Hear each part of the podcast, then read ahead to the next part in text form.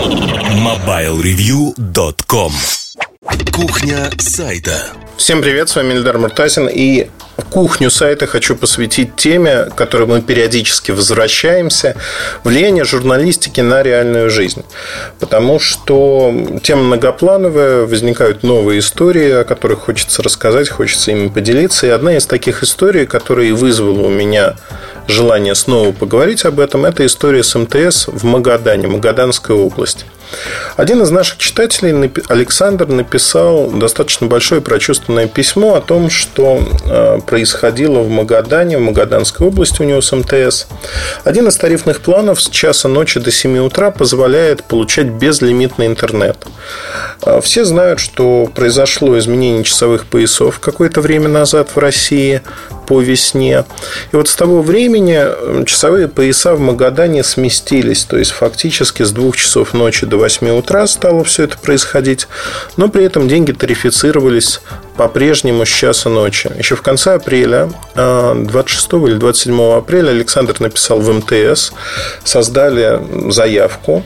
А дальше происходило, ну вот как часто бывает у нас, да, происходила такая штука, что эту заявку не удовлетворяли, не отвечали, потом создавали новую заявку. Он оказался упертым человеком, пытался добиться своего. Ну, в общем-то, причем даже не только для себя, для всех остальных тоже, ну, есть какое-то количество абонентов, клиентов, кто об этом не знает. На них списываются деньги или услуги, которые, в общем-то, не должны списываться. И когда Александр написал э, нам письмо в редакцию, он написал мне, Сереже Потресову, я это письмо, в общем-то, опубликовал в Бирюликах. Это было несколько недель назад. Опубликовал и сказал, что ну, вот есть такая проблема. Я уверен, что МТС не со зла это делает. Хотя там мысли у многих людей были. Вот, воруют, обманывают и прочее, прочее. Я со своей стороны знал а, о том, что МТС, когда менялись часовые пояса, для биллинга создали заплатку для всех регионов, которые были подвержены этому. Вот по какой-то причине в Магадане заплатка не сработала. А, можно было, конечно, пойти путем очень простым, сказать, что вот они украли, и вообще, знаете, это всегда выгодная позиция. В массовом бессознательном украли, и операторы очень легко соединяются. Обвинить оператора легко и просто, ну, знаете, я все-таки исхожу из презумпции невиновности того, что операторы банально создают сами правила игры – в чем-то они перегибают палку, в чем-то нет, но вот в конкретной этой ситуации никакого злого умысла не было глобально. Да, если говорить, брать руководство компании МТС и говорить, что, например, там а, Андрей Дубовсков, президент компании, ну, вот хотел там, чтобы это было так. Да нет, не хотел, конечно. На уровень ниже спуститься, там, вице-президент компании. Кто-нибудь лично хотел этого? Да не хотел никто. Если вот так все это посчитать, посчитать, то получится, что ни у кого из них не было желания сделать что-то неправильно. Ни у кого из них. У всех было желание одно и то же сделать все правильно, сделать все хорошо. И это спускалось на низовой уровень, там, к менеджерам, к технарям, которые это делали.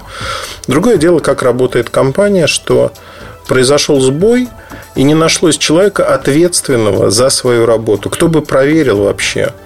Ну, вот из центрального офиса прислали некий патч. Его накатили, а работает или не работает. Ну, вроде как работает, да. А может, не работает. И здесь, в общем-то, не проверили просто банально. А дальше коммуникация поломалась. Поломалась полностью и безвозвратно. Почему? Потому что есть низовой уровень, абонентская служба, которая должна сообщать о тех или иных претензиях. Судя по всему, претензий было не очень много. Александр был одним из тех настырных людей, кто добивался э, правды фактически.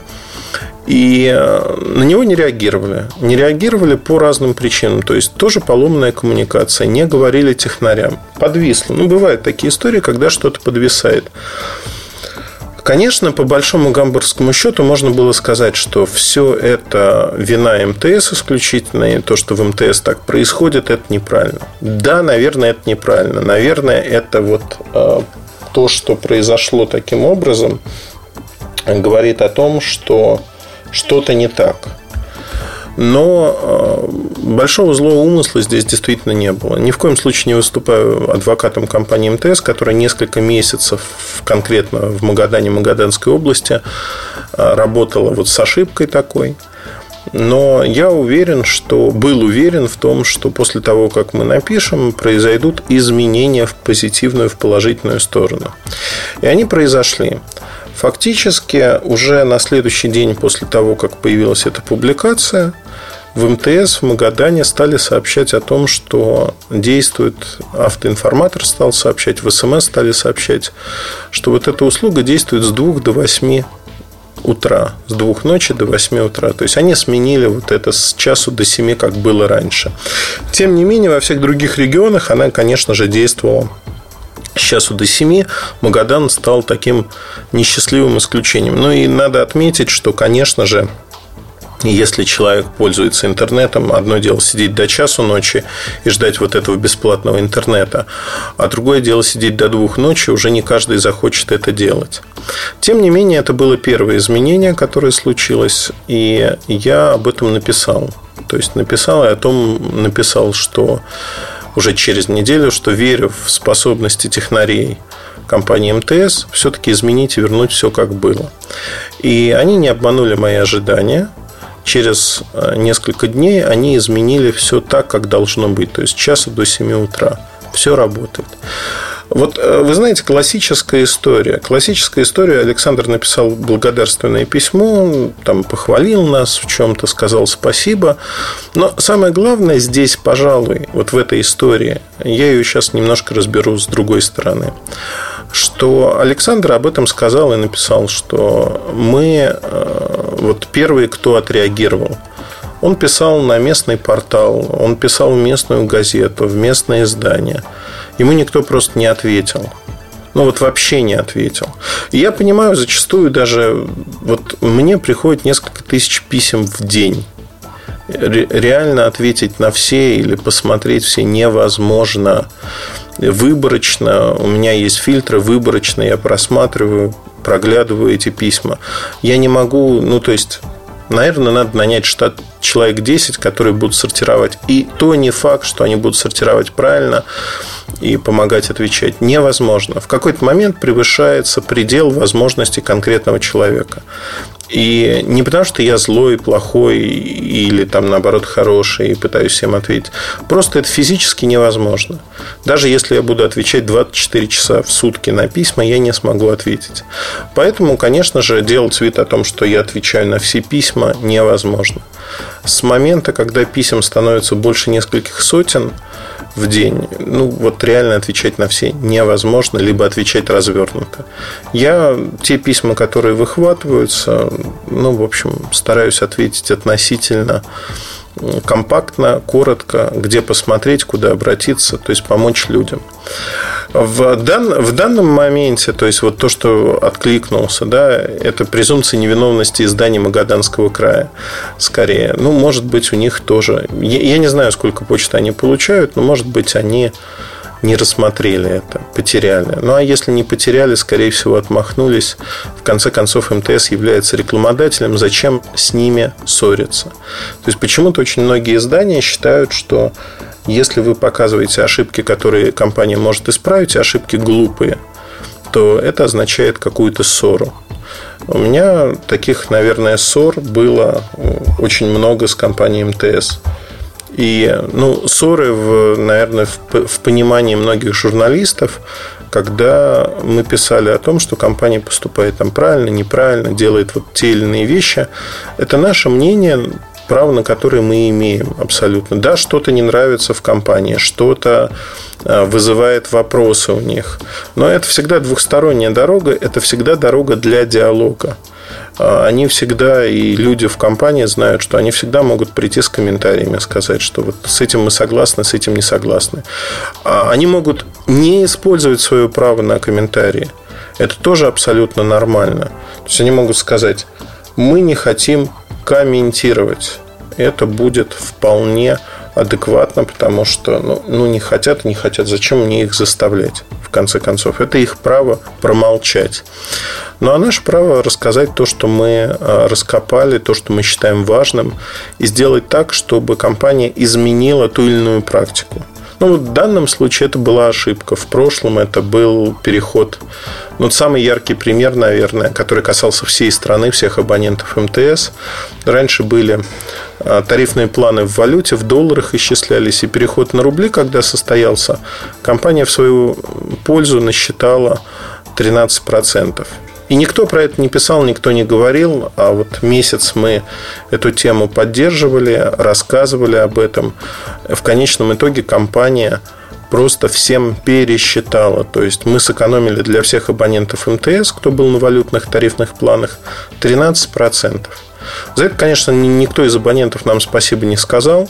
Никаких бонусов мы не получили за это. Ну, получили некую озлобленность со стороны некоторых менеджеров МТС, кто считал, что ну вот платят люди плюс 13%. Ну и ладно, а чего вот тут раздувать эту тему, чего делать э, все вот так, зачем?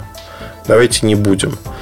Ну, как-то вот так. И я считаю, что это все говорит об одном – говорит о том, что мы э, делаем свою работу. Э, конечно, в лице Александра мы приобрели очень верного читателя, поклонника, который видит, что обращение к нам, оно сработало, э, решили не только его проблемы, но и проблемы для других людей. И мне, конечно, очень приятно было получить вот такое письмо благодарственное о том, что действительно, ребята, все изменилось. И да, это положительный пример. Иногда не получается что-то изменить, в компаниях упираются, отрицают, но тут есть тоже средства давления, есть кому позвонить, кому объяснить. Адекватные люди работают, нормальные. Знаете, я всегда привожу пример такой, не из области даже телекома, когда люди говорят о том, что вот такой водитель задавил человека – Поверьте, ни один водитель, когда утром садится за баранку своего драндулета, он не думает, скольких пешеходов я сегодня задавлю. Ни один человек, как бы он ни водил, каким бы он ни был в жизни, он не думает, что я выезжаю на улицу и как в какой-то компьютерной игрушке, Need for Speed, например, а, буду давить людей. Или Grand Theft Auto, ну где там давят людей, не помню. Вот сейчас понятно, что Муртазин не разбирается в том, где давят людей. И слава богу, ни один водитель не хочет задавить кого-либо. Все водители хотят все-таки, потому что, ну, это даже если подспудно, да, он хочет кого-то убить, но он не будет этого делать, потому что последствия слишком большие для него и для жизни. И здесь э, вот это происходит постоянно постоянно, что э, очень часто журналисты почему-то, да и обычные люди мыслят так, что компания это делает специально. Такой злобный монстр, корпорация. МТС, Билайн, Мегафон, не знаю, любой оператор, они вот лишь бы украсть деньги. Это давлеет в мозгах, это стереотип. Нет, нет такого.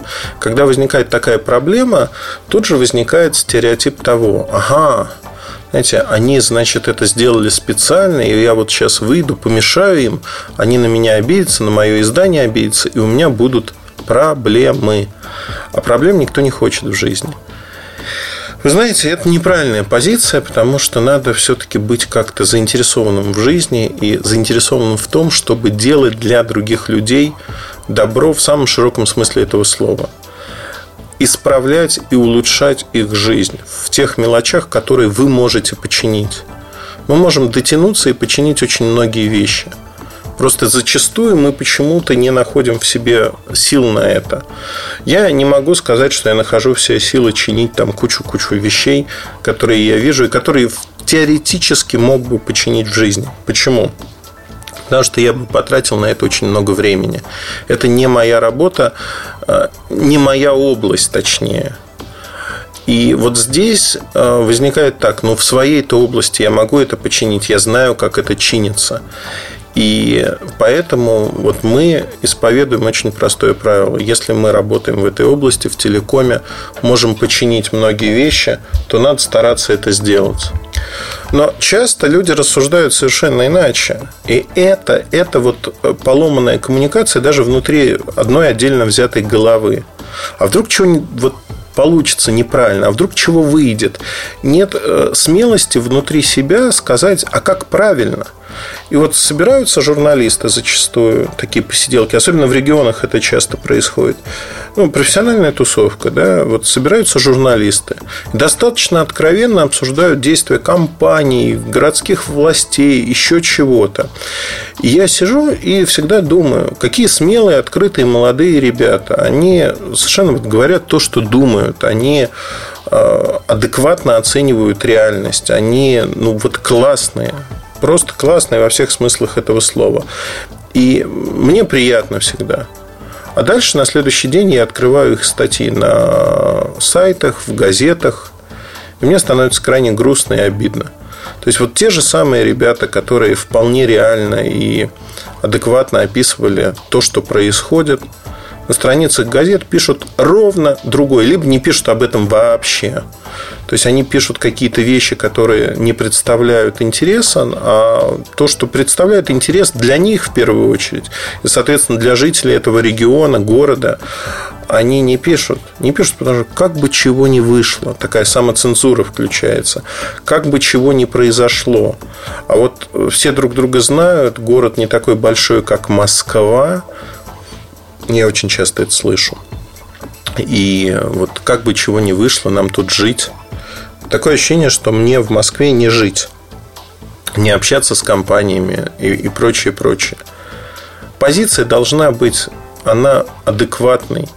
Не, не то, что вы мочите какую-то компанию и говорите, что вот, что бы вы ни сделали, это будет плохо.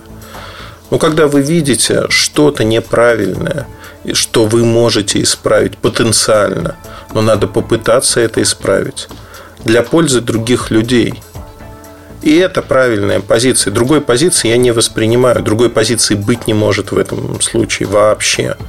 Никакой другой позиции здесь быть просто не может по определению. Это самое главное, то, что происходит сегодня а, вот в головах у людей. И вы знаете, это же ровно происходит не только в области работы, это происходит в области жизни. Зачастую человек, который думает, ну вот тоже приведу личный пример. А, очень часто там, встречаюсь с читателями, не только читателями, там, с журналистами, например. Ну, на работе там, прихожу в офисы разных компаний, где я занимаюсь research, аналитика, консалтинг, э, разные вещи совершенно. И вот мы общаемся с людьми. Абсолютно как бы спокойно, хорошо. Люди разные. Есть люди со своими стереотипами о том, кто я такой, чем я занимаюсь и прочее, прочее. То есть это вот впервые мы встречаемся в жизни и в жизни общаемся. У них есть какое-то представление, как правило, неправильное, медийное, о том, кто такой Эльдар Муртазин. Но при этом в лицо сказать что-то эти люди не могут, в принципе. А, почему? Не из-за того, что они меня там уважают. Очень часто не уважают, потому что у них искаженное представление о том, что я делаю, как я делаю, для чего я это делаю. Но они молчат.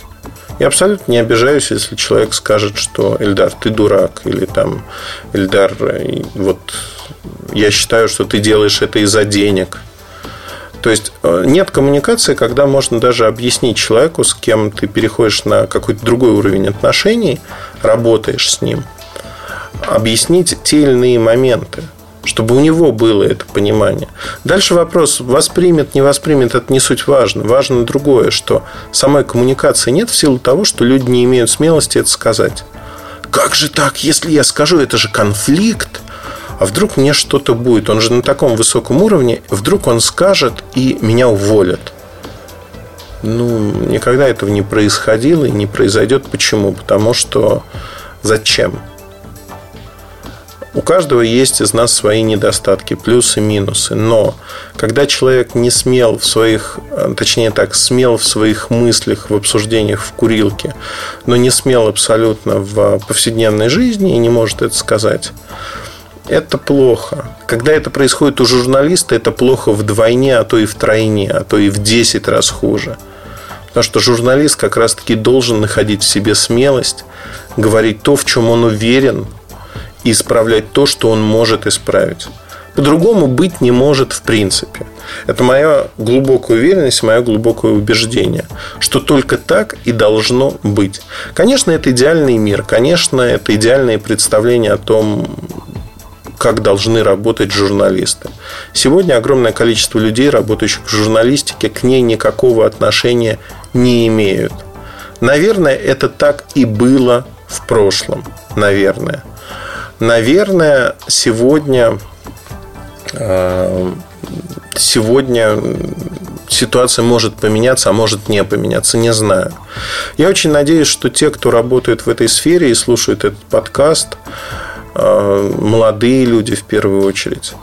Не надо, знаете, вот вы выслушаете это и попытаетесь изменить мир моментально – его сложно изменить моментально. Делайте это постепенно. Если вы чувствуете, ну, во-первых, нужно расти профессионально для того, чтобы вас слышали, для того, чтобы слышала аудитория, слышали компании, слышали другие люди. Вы должны быть интересны. И если вы имеете некий медийный вес, дальше его надо использовать для того, чтобы делать добрые дела, исправлять то, что поломано.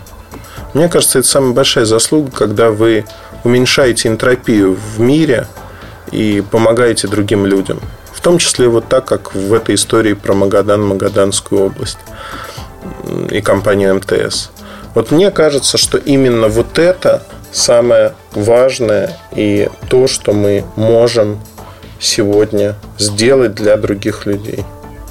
На этом, наверное, все. Удачи вам, хорошего настроения и слушайте другие части этого подкаста. Пока. MobileReview.com Жизнь в движении.